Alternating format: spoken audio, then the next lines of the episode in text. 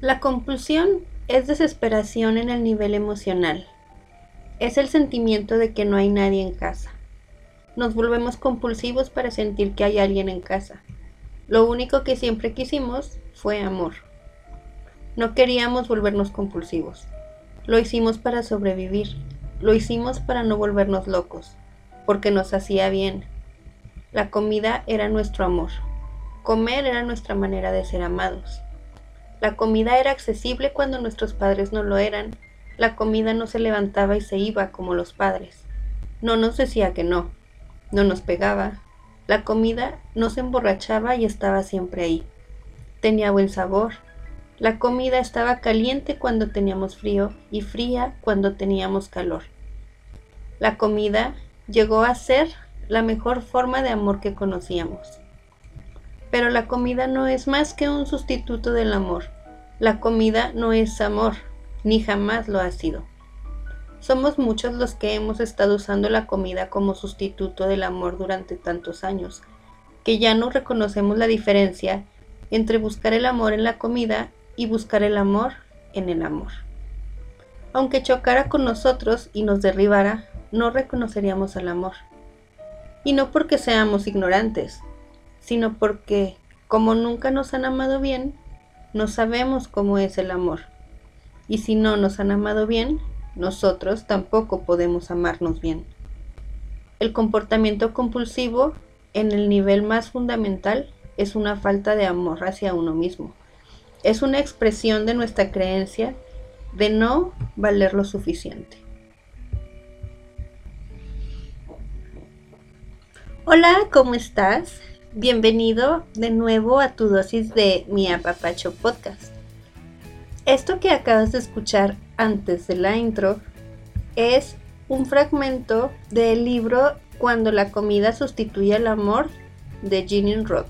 Y bueno, este libro habla sobre la relación entre las creencias afectivas y nuestra actitud ante la comida. Cuando yo lo empecé a leer, me sentí muy identificada en muchos aspectos. Necesitas leerlo para entender un poco la historia de esta chica y cómo relata a lo largo del libro cómo fue su relación con la comida y cómo detectó que la comida justamente sustituye al amor en muchas de las veces y no nos damos cuenta. La comida es una forma de amor, mm, no lo sé, sí y no, en mi opinión. Sí, porque es amor cuando la compartes con tus amigos, tu familia, cuando celebras el éxito o compartes algo con alguien, casi siempre está involucrada la comida. Pero también puede confundirse y justo como lo relata en este libro, volverse una fuente de amor buscando llenar una necesidad que tienes que no necesariamente vas a encontrar ahí. Y es justo donde vienen los problemas. Problemas en la confusión de todo esto y empezar a ignorar estos problemas que tú tienes sustituyéndolos con comida. O todo lo contrario, dejando de comer y maltratándote a ti mismo o violentándote de esa manera de no comer porque pues no sé, hay muchos factores desde que se te olvida comer, estás distraído, ocupado en otras cosas y al final del día es tan tarde que olvidaste comer. Lo digo porque me ha pasado. No es que te juzgue, claro que no, aquí nadie juzga a nadie, pero me ha pasado. Y entonces en esta última semana tuve un cambio en mi vida un poco, no radical, pero sí me afectó. Y empezó a suceder esto conmigo mismo. Sí, soy nutrióloga, pero también soy humana. Llegó el punto en el que hubo un día que te juro que olvidé comer. Y tú puedes decir, ¿cómo vas a olvidar comer?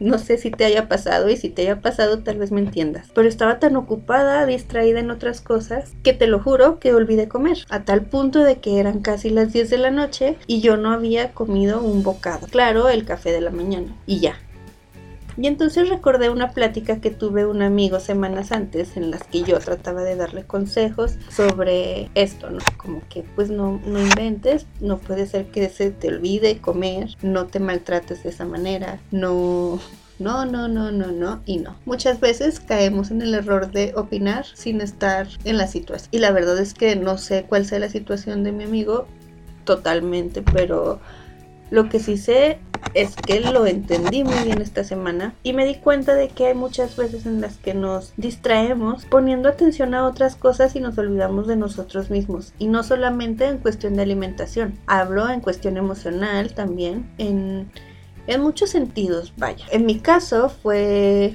pues trabajo, tenía tanto trabajo, tantos pendientes, tantas cosas por hacer que te juro que deseaba que al día le sobraran horas, que le agregaran un poco más, por favor, porque el día no me bastaba. Y aún así, pues obviamente tenía que llegar, descansar y volver a planear el día siguiente. Pero entre estas cosas que planeé en mi mente, el comer no era relevante.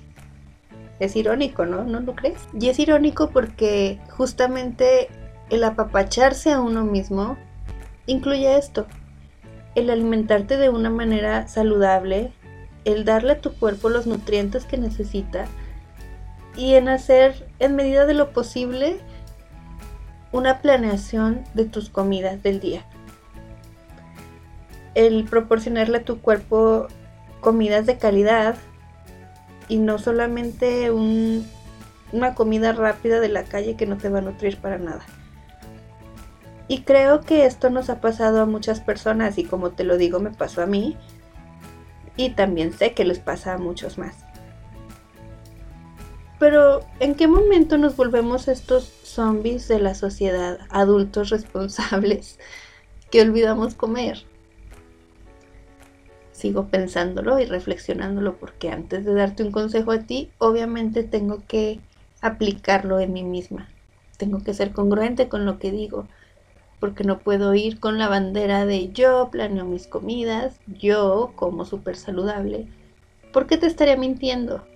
Y la verdad es que no quiero esto. Si algo busco con este podcast es transmitir mis vivencias y también mis experiencias y no solamente éxitos sino también debilidades, porque como te repito, soy humano y sé que nos puede pasar. Bueno, si me pasa y lo resuelvo, puedo tal vez ayudar a otras personas a que también lo hagan he ayudado a muchas personas a cambiar su estilo de vida y la verdad es que me siento muy orgullosa de eso. Pero muchas veces al momento de tratar de ayudar a los demás me termino olvidando un poco de mí misma. Y hoy quiero venir aquí a recordarte a ti por si se te está olvidando que está súper cool ayudar a los demás porque te queda una sensación de bienestar y eso que te llena el corazoncito, ¿sabes? Eso que hace que sientas bonito, que te sientas bien contigo mismo. O no lo sé, porque también hay mucha gente mala onda que anda por ahí de malvibrosos. Y vemos otros que pues la neta preferimos ser buena ondita y andar tratando de ayudar a los demás. Si no sale bien, pues no pasa nada, siguiente y ya. Pero bueno, eh, este fragmento del libro, la primera vez que lo leí, me explotó la cabeza, te lo juro. Me explotó la cabeza porque claro que la comida es una forma de amor y no solamente por compartirla con los demás o por los nutrientes que te pueda aportar una buena comida balanceada no solamente la comida, el ejercicio y todo el autocuidado en general son formas de amor. Y creo que para estar bien con los demás necesitamos estar primero bien nosotros consigo mismos, ¿no? O sea, no puedo tratar de darle ánimos a alguien más si yo estoy súper depresiva. Se puede intentar, pero no va a ser como que tan funcional, o al menos eso pienso yo. Y si estoy equivocada, pues ya lo descubriré. En este libro también hay una parte en la que nos dice que la gente se agrede porque la han agredido. No se convierten en adultos desdichados y que abominan de sí mismos porque hayan sufrido traumas, sino porque los han reprimido. Tiene todo el sentido del mundo. Entonces es esto, reprimir tus emociones, reprimir que estás cansado, el olvidarte de descansar, el olvidarte de comer. que ese es mi punto, ¿no? ¿Cómo tú puedes olvidar de comer? Es como olvidarte de ti mismo. ¿Y a qué voy con todo esto? A que reflexiones un poco sobre ti y tus hábitos alimenticios. Seguramente has escuchado sobre el hambre emocional y si no te invito a escuchar capítulos pasados del podcast donde hablamos sobre esto. Y si aún así te queda un poco de duda, no dudes en enviarme un mensajito a mi Instagram y con gusto te ayudaré. Simplemente es un recordatorio de, de que el autocuidado y el amor hacia uno mismo es súper importante más allá de cualquier otra cosa el autocuidado es estar bien contigo en cuestión física, en cuestión emocional, o sea, en general. física y mentalmente, ¿no? Puedes acudir a terapia si lo necesitas. Estos meses han sido pues una locura para muchos, no solo para mí. Y hay días en los que despierto y digo, aquí vamos de nuevo porque no sé ni cómo le voy a hacer. Pero termino haciéndolo. Y creo que todo esto, este estrés y todas estas cosas son las que hacen que nos olvidemos de que nosotros necesitamos amor y es fundamental que nos apapachemos. Y no hablo del amor de pareja, ni el amor de familia, ni el amor externo de otras personas, que es súper importante y está riquísimo. Pero pues Pienso que también es súper rico el apapacharte y el darte amorcito tú mismo. El sentarte a comer disfrutando y siendo consciente de los alimentos que consumes. De disfrutar cada bocado, de percibir olores, sabores, texturas.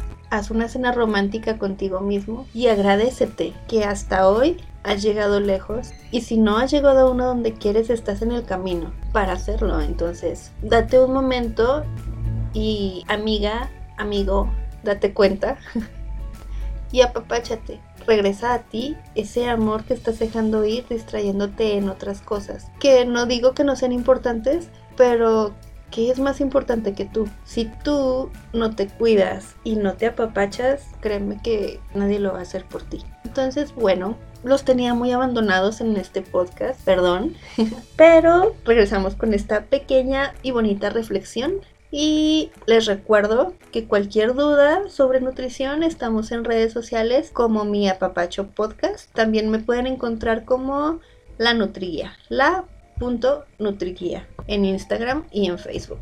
Mis redes sociales siempre estarán abiertas a recibir tus dudas y a ayudarte. Si te gustó, compártelo con quien tú creas que necesita escuchar esta pequeña reflexión y hacerse consciente de que le falta un apapachito propio porque el autocuidado y amor propio que me doy son mi apapacho.